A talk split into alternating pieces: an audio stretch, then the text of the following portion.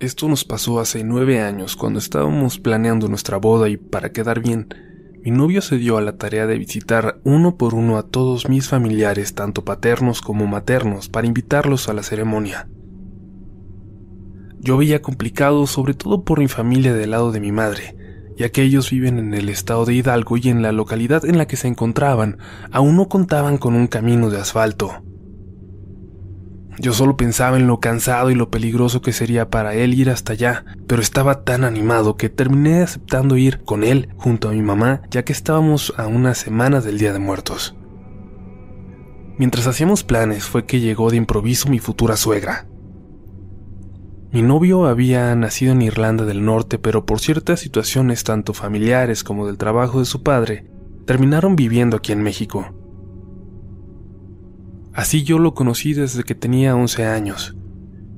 Y conocía muy poco a Rosalind, su mamá, ya que casi no convivía con las demás personas del barrio donde vivíamos ambos, y lo poco que llegué a escuchar sobre ella, o a saber, es que era una mujer problemática, lo que la llevó a divorciarse e irse de nuevo a vivir a su país. Me daba cierto miedo la señora, pero estando con mi novio tenía la fuerza para afrontarla. Así fue que le platiqué del viaje al pueblo de la familia de mi madre.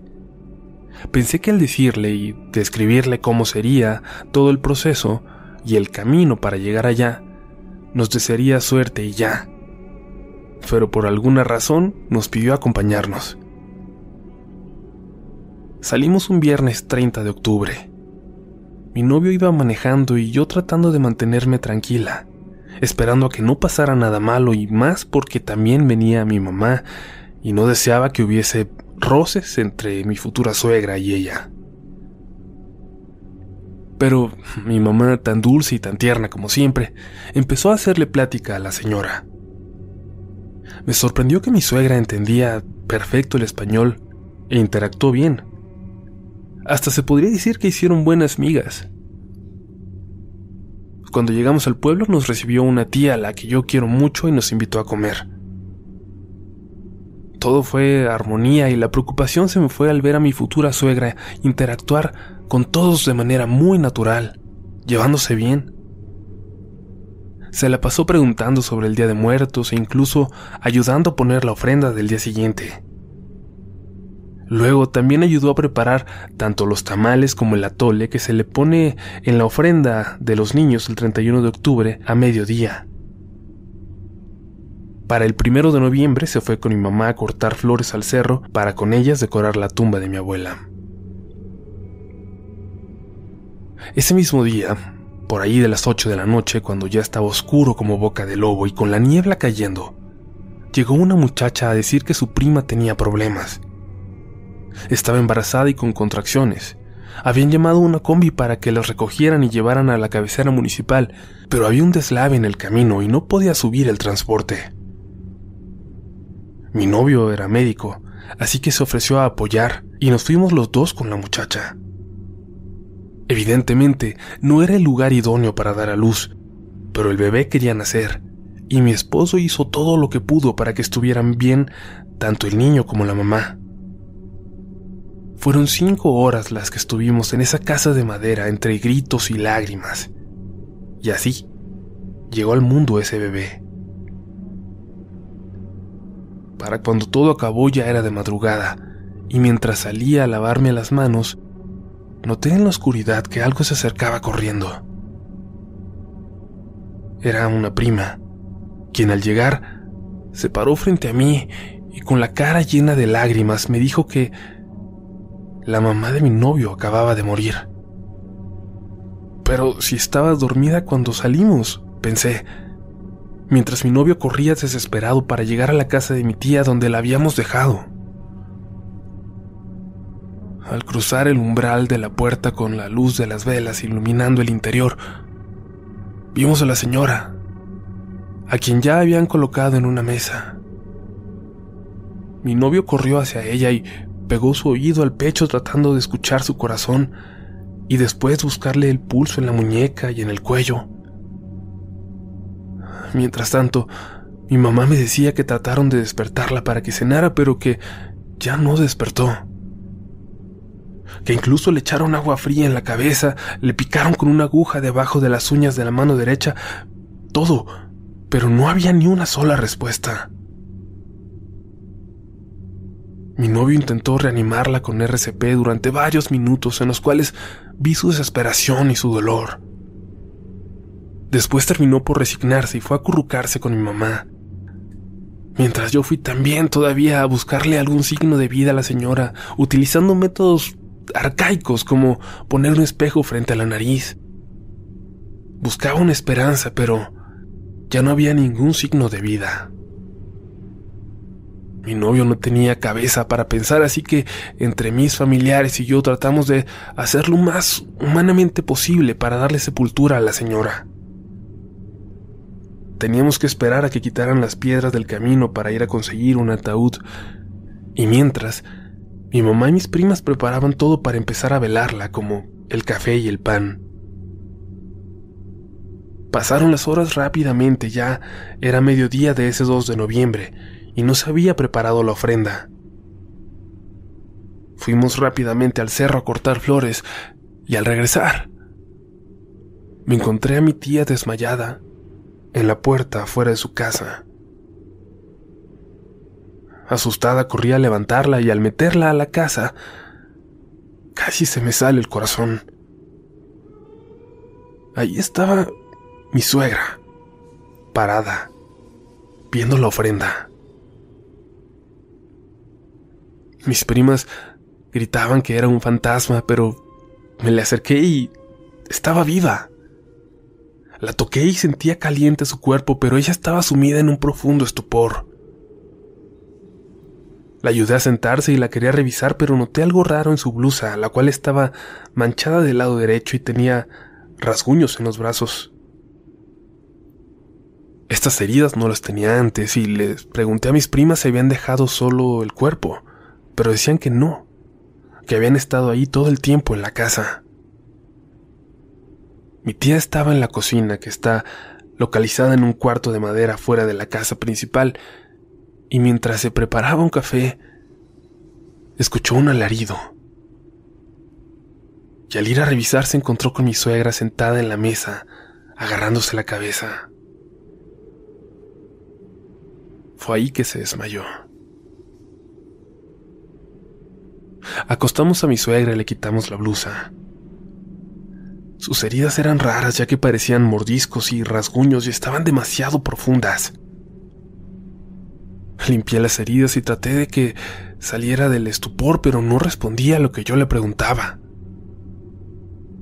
Entonces llegó mi novio y se desmayó también. Cuando recobró el sentido, no daba crédito a lo que veía y abrazó a su mamá. Estuvo prendido de ella toda la noche y decidió dormir junto a ella ese día. A mí me preocupaba el estado en el que estaba la señora ya que ni al ver a su hijo había reaccionado. Tampoco comió, tampoco tomó agua. Yo pensé que quizás había tenido un episodio de catalepsia y que al no contar nosotros con el instrumental adecuado, pues no percibimos ninguna señal de vida. Al día siguiente la señora aún parecía una muñeca. No se movía, no hablaba, le daban la comida en la boca y no engullía nada. Me preocupé más y le dije a mi novio que teníamos que llevarla a un hospital y nos fuimos esa misma tarde. Lo más cercano que teníamos era el Hospital General de Pachuca, donde coincidieron en que había presentado un episodio de catalepsia. Sin embargo, de los rasguños no hallaron explicación alguna. Tan solo confirmaron que parecían ser marcas de dientes, de mordidas. Le recetaron varios medicamentos controlados que en su mayoría eran para pacientes esquizofrénicos. Le pusieron suero y limpiaron sus heridas. Nos la llevamos a la Ciudad de México y estuvo sumida en ese horrible estupor por 15 días más. Las heridas seguían abiertas y ya salía de ellas pus y chorritos de sangre sin señal de cicatrizar. Mi mamá nos sugirió entonces que la lleváramos con un tío de ella que hacía limpias y cosas de ese tipo. Yo ni siquiera sabía que teníamos un familiar que hiciera tales cosas, y mi mamá dijo que no lo había contado nunca por vergüenza. Me contó que del lado de la familia de su madre tenían primos y tíos que hacían esos trabajos de limpias y que en épocas de sequías incluso iban personas de la etnia otomí a pedirles que hicieran llover. Y luego ellos subían al monte con un machete y haciendo rezos, a las dos horas caía un diluvio. Cuando llegamos con este tío, entró con la señora y mi novio a una cueva en donde parece que vivía y nos pidió esperar. Estuvieron dentro media hora y de repente la señora salió por su propio pie. Pidió algo de comer y mientras mi mamá iba por pan, ese tío me dijo que era peligroso morirse en días de muertos. Bueno, me dijo, la güerita no se murió, pero se salió de su cuerpo y lo dejó solo. No entendía bien qué quiso decir, pero luego empezó a platicarme sobre mi abuela y cuánto la quería. No estuvimos mucho tiempo más ahí ya que el tío debía irse al monte a buscar algunas hierbas, y de regreso a la ciudad, mi mamá me explicó esas palabras.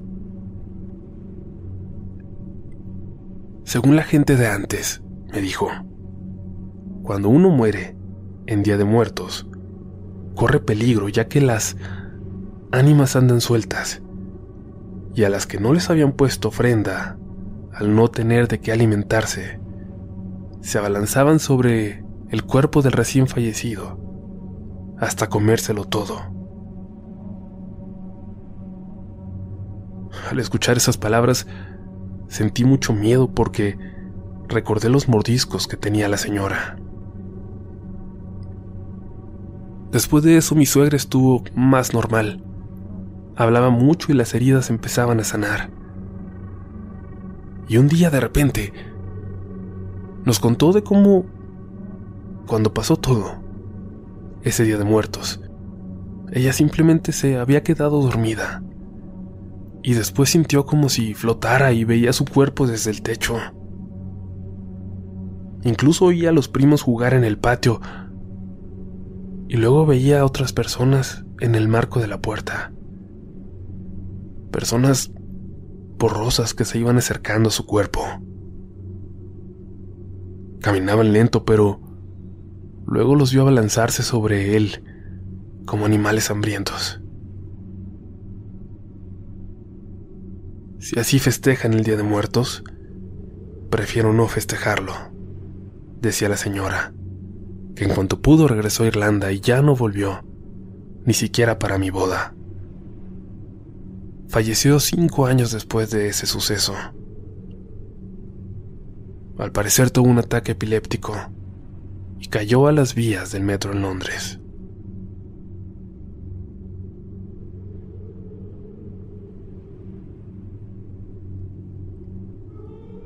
Amigas, amigos de Relatos de la Noche, gracias por acompañarnos en este sábado de terror.